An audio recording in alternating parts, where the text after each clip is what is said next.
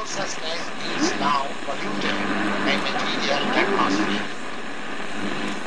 Dieses, das lassen Sie nicht. ge- Alle Bienvenidos a otro de los shots de la Bhagavad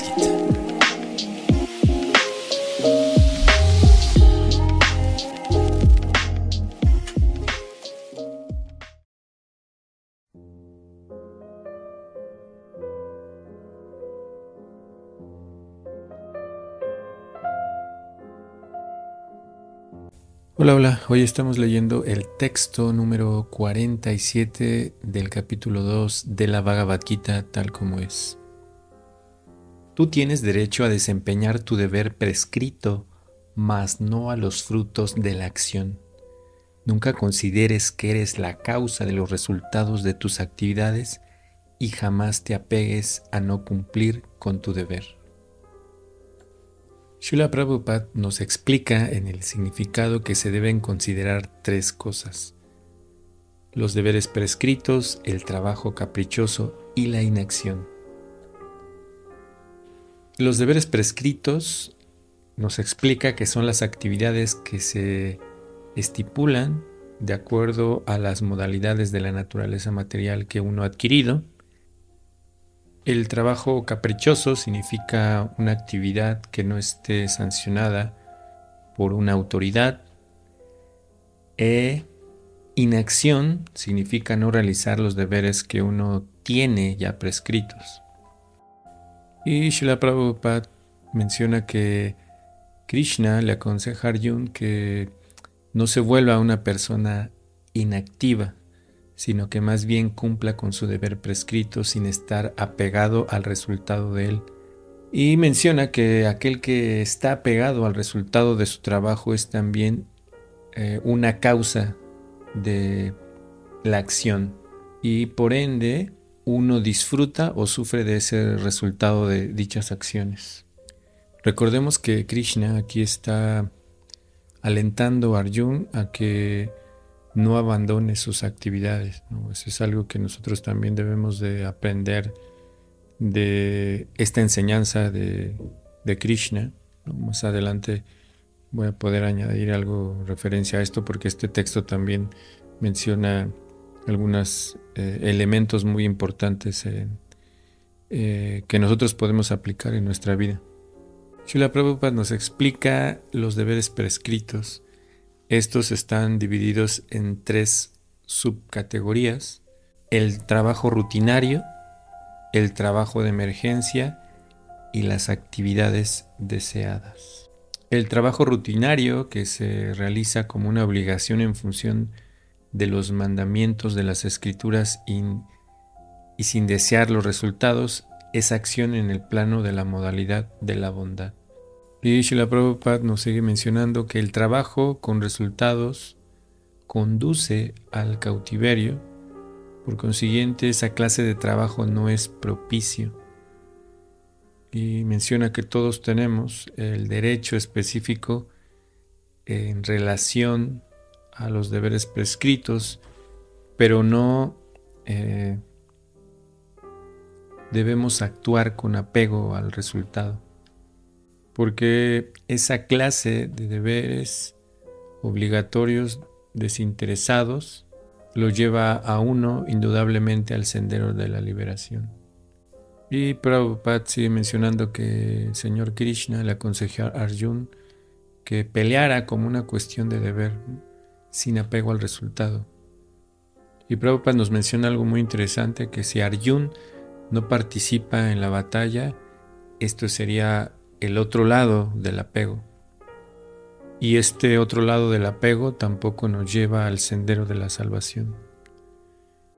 Así que cualquier apego, ya sea bien sea positivo o negativo, conduce al cautiverio, es decir, a este aspecto de estar eh, obteniendo resultados de tal índole, positivos o negativos. Y también Prabhupada nos habla acerca de la inacción pecaminosa. Es decir, que lo que está haciendo Arjun, de hecho, forma parte de un aspecto, digamos, religioso, entre comillas, como ya hemos mencionado, porque es parte de su deber. Y en consecuencia pelear como una cuestión de deber era para Arjun el único camino propicio hacia la salvación, porque él tenía que ejecutar su deber simplemente como un servicio a Krishna.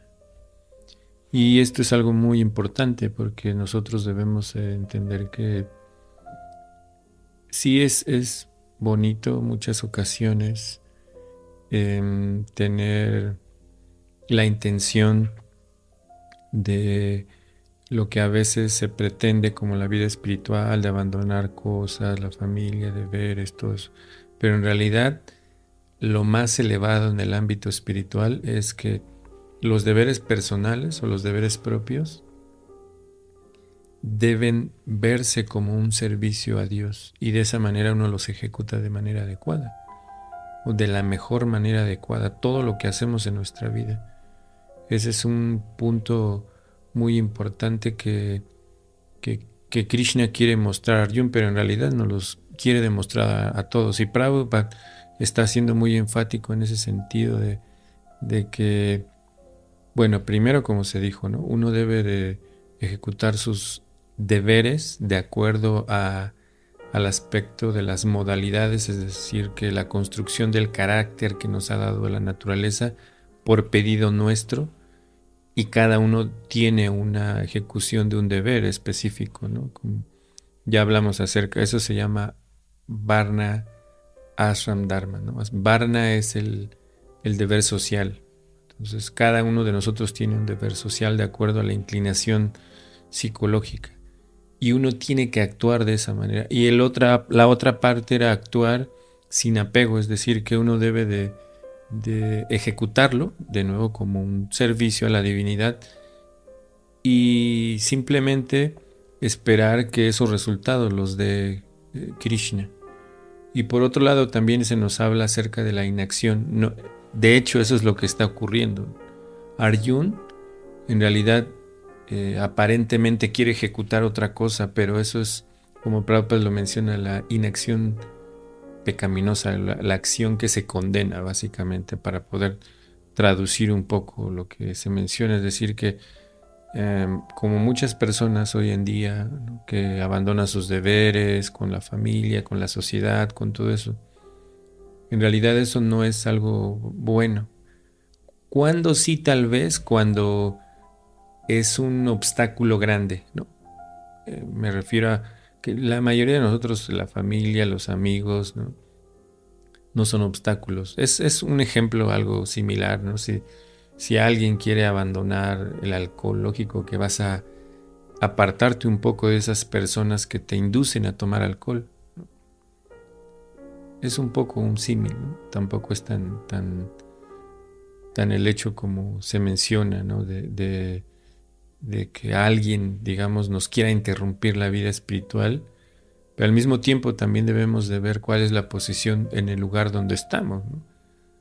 Es decir, tal vez en la familia ellos no somos el hijo y pues debemos también de atender las cosas que los padres nos piden, ¿no? que las cosas, los deberes que también hemos eh, adquirido de esa posición y hay que cumplirlas.